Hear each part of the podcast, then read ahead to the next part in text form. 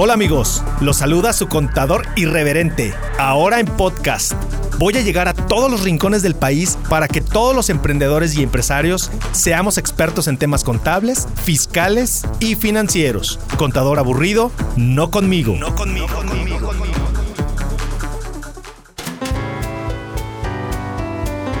Hola amigos, los saluda su contador irreverente. El episodio de hoy, las tres claves del éxito en las empresas. En mis casi 20 años de experiencia como contador, auditor y consultor de empresas, me he percatado que aquellas que tienen éxito financiero a través de los años tienen en común tres factores. Un control interno sólido, un software administrativo o ERP implementado a la medida y un sistema de rendición de cuentas con base en los estados financieros. Y déjenme explicarles estos tres factores.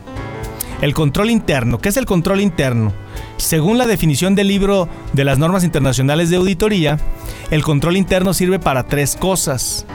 Generar estados financieros reales, pero sobre todo oportunos, para la toma de decisiones, obviamente.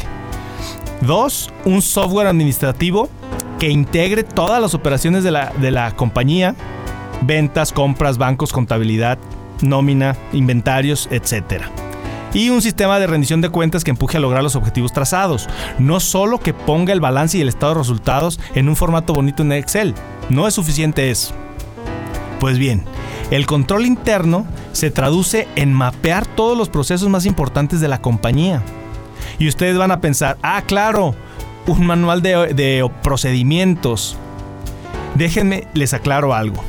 Los manuales de procedimientos tuvieron mucho auge en los noventas pero desde mi punto de vista dicha herramienta se quedó obsoleta porque estaba incompleta. Le hacía falta, número uno, estar en constante actualización porque los procesos cambian, evolucionan y esos manuales se quedaban igual.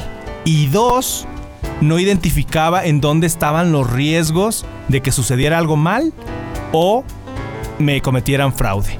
Eso es identificar el riesgo para implementar controles, ¿no? Entonces, esto, esto es muy importante. No ponían un mapa, un mapa de dicho proceso en donde identificaras el riesgo para que terminaras poniendo un control, ¿no? Y junto a la identificación de los tipos de riesgo, identificas qué tipo de control vas a implementar para que mitiguen dicho riesgo. Finalmente, y no menos importante, eh, en este primer paso, la definición de políticas es muy importante, ¿no? De cada proceso, ya que te ayudará a que generes consistencia en todas tus operaciones. El segundo factor crítico para este éxito en las empresas es el software administrativo o ERP. ¿Cuál es la diferencia entre un ERP y un software administrativo? Pues en términos muy, generales y sin entrar en tecnicismos, el ERP integra no solo módulos administrativos, y o de contabilidad, sino un CRM, un avance de proyectos, etc. etc. Aquí, aquí, habrá que asignar algo muy específico, ¿no? A cada personal con su módulo correspondiente y un acceso independiente. Cada persona que entre al sistema, su acceso independiente. Ojo, no se dejen engañar por aquellos distribuidores o desarrolladores de software que te venden un software a la medida y te entregan algo incompleto. Es decir, he tenido muchas malas experiencias con clientes que me dicen, ah, ya me desarrollaron mi, mi software o mi ERP. Ya, perfecto. ¿Y tiene el módulo contable? Ah, no, pues eso se lo mando al contador y lo hacen compact. O sea, no. Oye, bancos. No, pues ¿para qué bancos? El contador registra todo, lo, todos los movimientos bancarios. No. O sea, un software administrativo ERP debe debe de integrar la contabilidad y el módulo de bancos mínimo. Si no, no te sirve de nada. El ERP o el software administrativo que escojas o que te diseñen debe tener todos los módulos. Debe estar diseñado para que todo mundo alimente la información en tiempo real. Finalmente, el tercer factor de éxito en las empresas es un sistema de rendición de cuentas en torno a los estados financieros. ¿Qué quiere decir esto?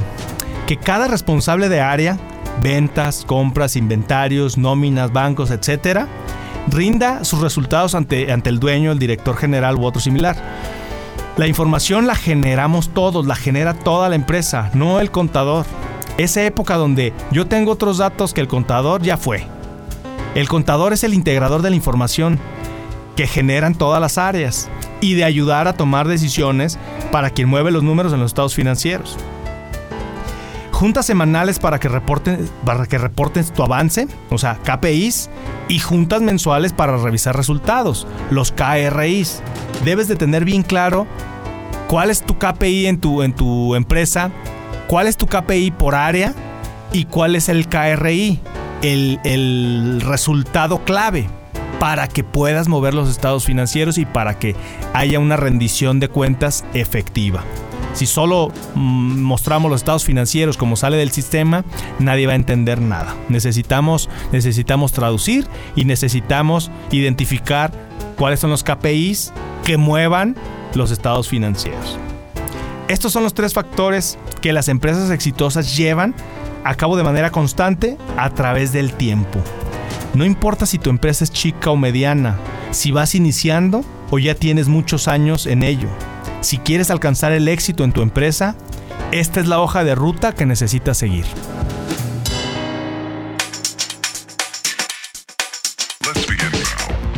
Hasta aquí amigos el episodio de hoy. Muchas gracias por escucharme. Les recuerdo mis redes sociales, Ramón Garnica Oficial en Facebook, R Garnica Oficial en Instagram.